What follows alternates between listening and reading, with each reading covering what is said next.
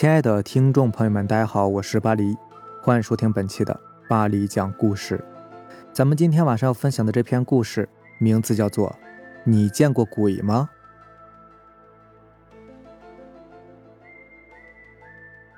在这个世界上，大多数的人都是不相信有鬼魂存在的，因为他们没有见过。可是没有见过，并不表示鬼魂就不存在呀。我是一个大学生，是个平凡人家的孩子。我开始呢也是一个平凡的人，可就在我高中的那一年，我就开始看见一些很古怪的东西，也就是你们所说的鬼魂。这个事情呢还得从头说起。在我高二的时候，有一天我和同学们一起去海边游泳，我们是偷偷去的，家人们不让我们去，因为前几天刚有一个女大学生在海里游泳时淹死了，连尸体都找不到。可是我们并不害怕。因为那边的海差不多每年都会死人，我们也早就习惯了。我们一会儿五个人来到沙滩边，就迫不及待地蹦到海里了。那天风平浪静的，太阳晒在水面上暖暖的。可是当你一进到水里，就有一股寒气直射你的身体。我们在海里嬉戏着，我看到了在远处好像漂浮着一个瓶子，就游了过去。可是当我拿回来的时候，我觉得好像有什么东西软软的在轻触我的小腿，我开始以为是水母，也就没有太在意，只是连忙游开了。可是过了一会儿，又有东西摸我，这次好像是有人用手抚摸我的小腿，我心中一惊，以为是哪个家伙在开玩笑。可是我看他们都在不远的地方啊，我心就慌了，连忙一蹬腿，向着他们游去。可是就在我用力游时，这次真的有手在水里一下子抓住了我的脚，把我拉进水里。我顿时惶恐的双腿发软，脚底板痒得直麻，像是电流直击心脏。我想喊，可是我一连呛了好几口水，我一下子神色慌张，本能的乱拍着水，可是水中没有任何可以借力的东西。我被那只手急速的拉到水中，不久。我就神志不清了，我模糊的只感觉到水猛地往我的鼻子和嘴里灌，眼花缭乱的从水底看到水面上白晃晃的日光。那时我真的感觉有个穿着白色衣服的女孩子在水底轻飘飘的拖着我的身体走在水底，我还看见我那几个伙伴的影子在水面上游来游去的找我，我还隐约的听到他们在喊我的名字，我想回答。可我就是喊不出声音来，不知何时我的身体漂浮起来，不久之后就被人家发现了。我想对他们说我没事了，可是我发现我的身体还是无法动弹，我只是睁着眼睛看见人们在我的身边走来走去的，乱成一团。不久就有人拿来一口大锅，把锅底朝下，又在我的嘴里灌进了蜜汁，把我的肚子对准锅底，用力的压。我觉得很难受，有一股水直往脑门上顶，喉咙里又痒又涩，耳朵里嗡嗡的响，身体猛烈的抽了一下，我吐出来一口水，只感到肚子里的水一下子翻江倒海的被挤了出来，接着又有人拼命的捏我的人中，我一下子就回魂了。后来我不断的对别人说，我在水底看见了一个穿着白衣服的女孩，就是她把我拉进去的。可是没有人相信我，也就是在后来的几天，我经常在梦中见到那个女孩子，她不断的对我说些什么，我没有听清楚。一醒来呢，也是满身的大汗。我告诉家人，可是没有人相信我，都说我可能是受惊过度了。母亲担心我，带我去土地庙里面求神。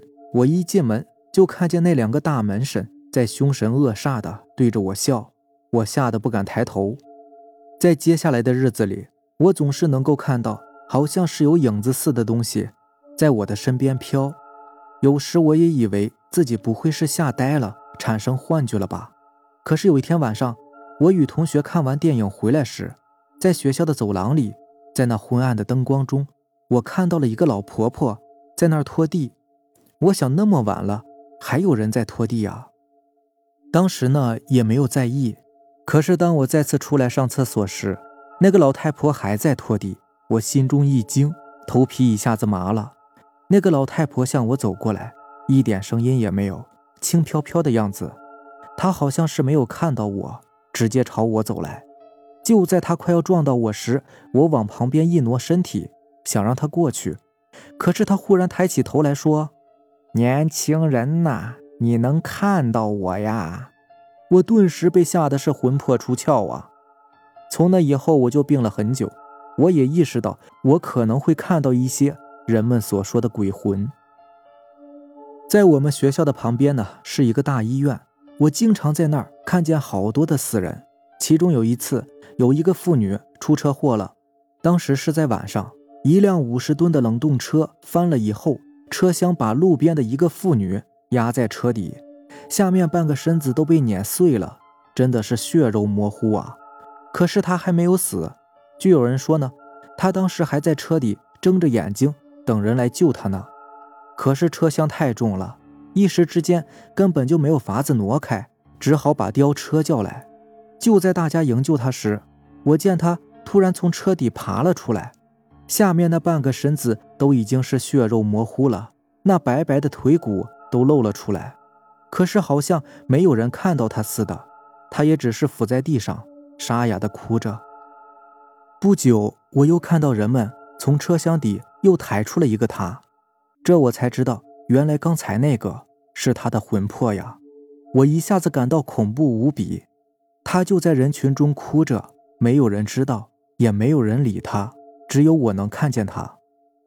更令我心狂跳不已的是，在好长一段时间里，我都能够看见他晚上一个人伏在那出事的路旁哭。如果说这些都是发生在别的地方的话，那我就再说一个发生在我们学校的。在我读大学以后，我们寝室有五个人，但是刚好有三张床是上下铺的，能睡六个人，所以空出来一个床位。那空的床位呢是一个上铺。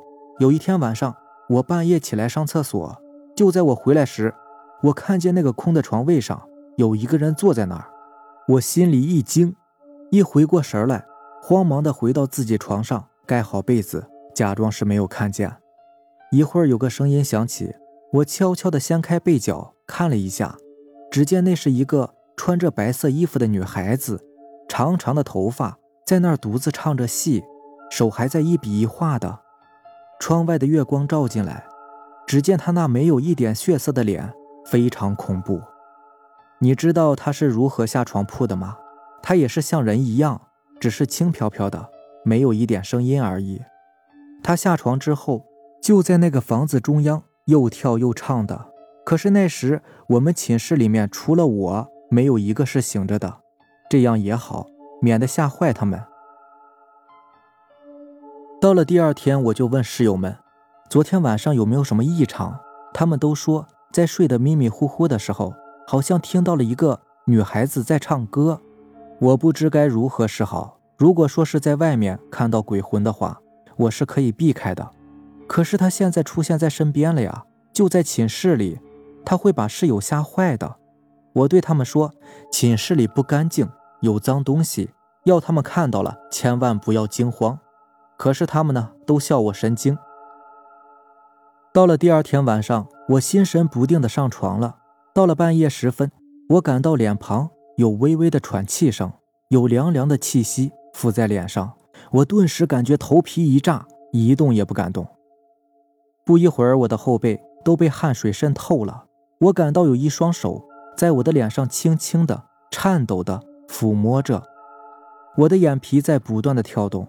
就在他的手移到我的脖子时，我害怕他突然掐死我，所以我咽了一口唾沫。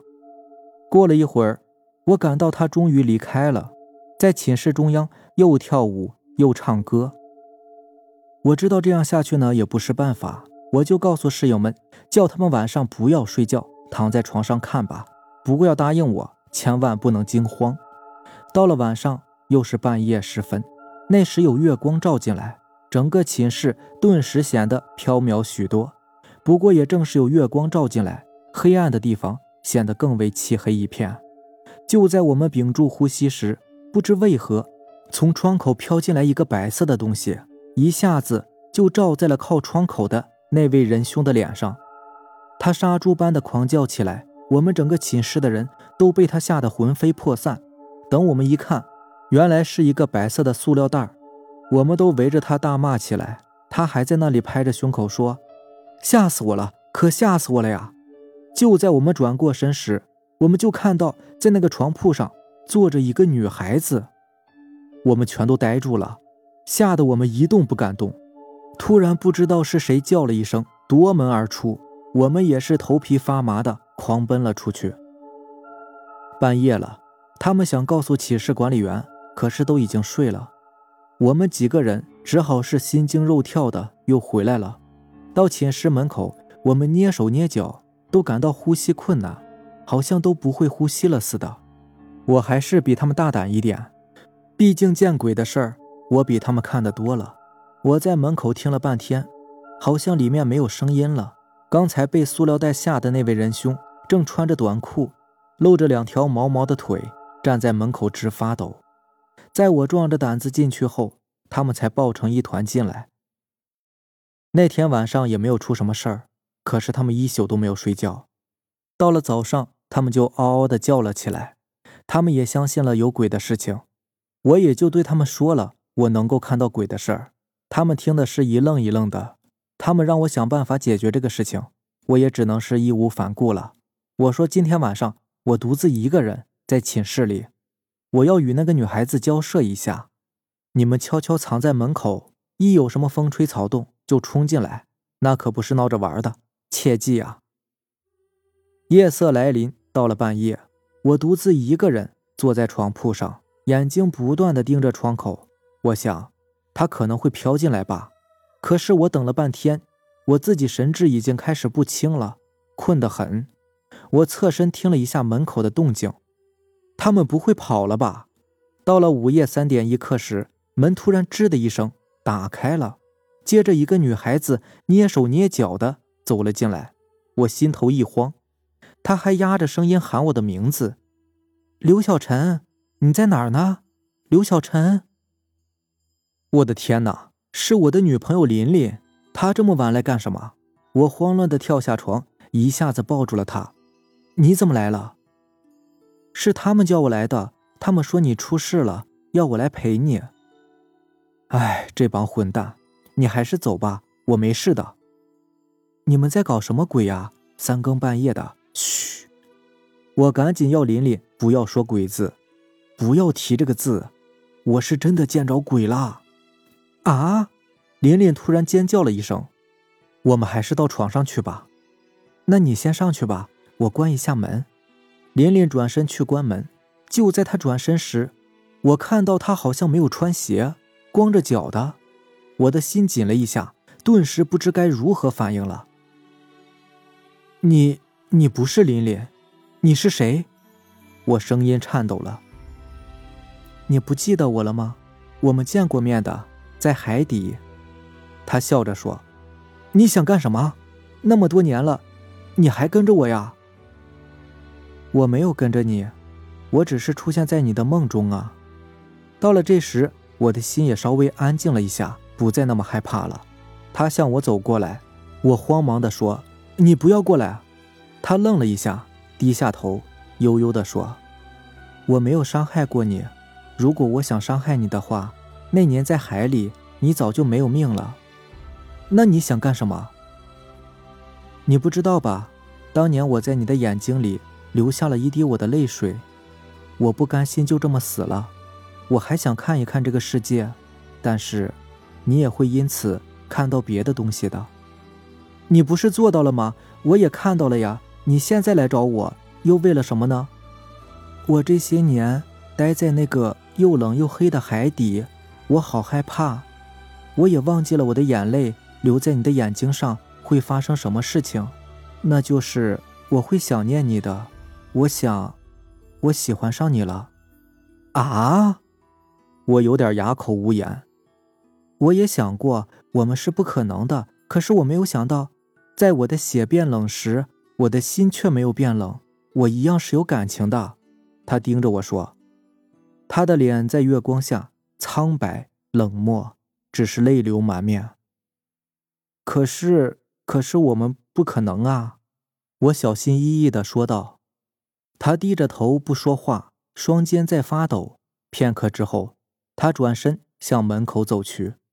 他光着脚，我想应该很冷吧。我突然想对他说一些什么，可是又说不出来。他一转身就走了。刘小晨，你醒一醒啊！我感到有人在推我的身体。我睁开眼睛，林林那张漂亮无比的脸就出现在我的面前。我吓得叫了一声：“我怎么了？”我脑子里一片凌乱呢。你看到什么了？寝室里的人都好奇的问我。我突然一下子想起了昨天晚上的事情。在以后的日子里也没有什么特别的事情发生过。可是我知道事情不可能就这样过去的。我总是待在林林身边，害怕他会出事。他在听我讲鬼故事后。表现出极大的兴趣，想和那个女孩子见一面，但是我可不想。有一天，琳琳十分恐惧的来找我，她说她刚才在洗头的时候感觉到脸上有点不舒服，就到镜子前看了一下，镜子被热水蒙上了一层蒸汽，也看不清楚。他去擦拭了一下镜子，他看到的好像不是他的脸，而是另外一张脸，一张苍白无比的脸。可是就在他仔细看时，却又不是了。我问他是不是看错了呀？他说这种事情能开玩笑吗？我想是该和那个女孩子谈谈的时候了。可是我能去哪里找到她呢？我要琳琳小心一点，千万不要独自一个人。到了第二天晚上，琳琳和寝室里的几个女孩子来找我说，晚上他们寝室里出现了很奇怪的事情。把他们吓得半死。事情是这样的，在晚上自习时，琳琳突然感觉不舒服，想回寝室睡觉，琳琳就一个人回去了。到了下课时，他们寝室的人都回来了，看到琳琳在上铺照着蚊帐，好像拿着一本书在看，他们也就没有在意，就问琳琳好点了吗？他们就各自上床聊天了。过了不久，他们就听到有人在敲门，他们就喊了一声：“谁呀？”开门之后，就见琳琳一脸疲惫的从外面回来了。他们就问琳琳：“你刚回来吗？那刚才在你床铺上的人是谁呀？”此时那个床铺上已经是空空的，没有一个人了。我看着他们满脸的惊恐，忙安慰他们说：“你们先回去吧，没有事的。”他们也只能是先走了。琳琳留了下来。琳琳看他们走了之后，就贴在我的身上说。小陈，我真的好害怕呀！没事的，不用害怕，我来想办法。那时寝室里只有我和琳琳两个人。过了一会儿，室友们好像吵吵闹闹的从外面回来了。琳琳说：“他们回来了，我也该走了。”说完，他就起身离开了。室友们进来之后，很奇怪的看着我。我笑了笑说：“你们看我干嘛？”他们说。刚才那谁呀？那么漂亮，你小子艳福不浅呢。啊，那不是琳琳吗？我连忙夺门而出。我在校园里找了很久，都不见他的身影。就在我回来时，在学校后园中的水池旁边，看到他静静的坐着。我静静的看着他，也不敢过去。过了一会儿，他好像在那里哭泣起来，我手心都出汗了。可我还是进退两难。幸好。他过了一会儿就站起身来，向礼堂方向走去。学校礼堂是一个三层的楼房，我们平常看电影、看演出都是在那里的。他去那里干什么？他走得很快，我来不及思索，只好是蹑手蹑脚的在后面跟着。他走上三楼，我本来是想回去的，可是我又很好奇啊，我想他应该不会害我吧，所以只好沿着楼梯继续往上走了。到了三楼，我看门是关着的，我提着胆子一步一步的向门口走去。到了门口，我猫着身子侧身听了一下，里面没有什么动静，于是咬着牙又轻轻的推了一下门，然后从门缝里往里看，漆黑一片，在月光下，我看到他在第一排的位置上坐着。我深吸一口气，闪身走了进去。就蹲在最后一排的座位里。过了一会儿，他从那后台出来了，在那儿唱着戏，我看不清楚他的表情，只觉得舞台上都是他那飘逸的身影，整个礼堂也都是他的声音。那时月光照在舞台上，他就站在月光下，他是没有影子的。他突然抬起头，对着最后一排说：“刘小晨，你能过来和我跳一支舞吗？”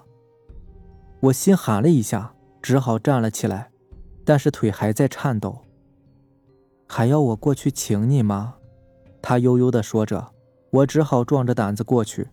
我来到她身边，双手都不知该如何放了。说真的，她真的是很漂亮，是那种惊艳的美，只是脸色太苍白。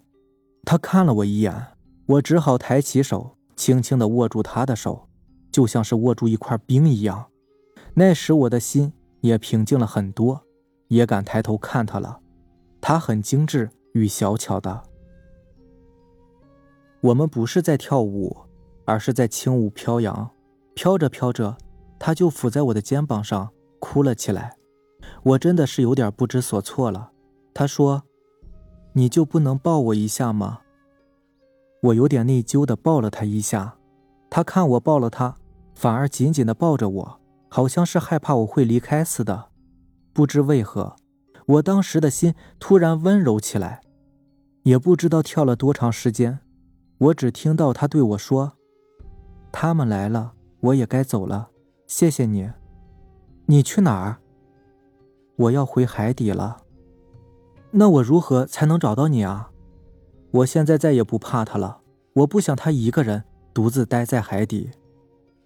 你每年农历七月十四的半夜，鬼门开时，在纸船上面点一根蜡烛，然后在纸上写上我的名字和生辰，塞在一个瓶子里，扔到大海上，我就会收到了。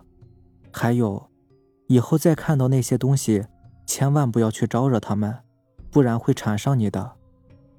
我点了点头，听到了门外的脚步声，他就往后台走去，一转身就不见了。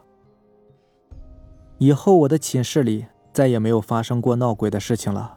对于那个女孩子的出现，我感到有点内疚，毕竟她没有伤害过我，我也经常想起他，心潮难定。林林经常不满意的踢我，说我被鬼迷心窍了。至于我以后再看到鬼魂的时候，我总是默默的走开，再也不会多看一眼了。好了，这就是咱们今天晚上要分享的故事了。如果喜欢咱们的节目呢，就点个订阅吧。行，那咱们下期见，拜拜，晚安。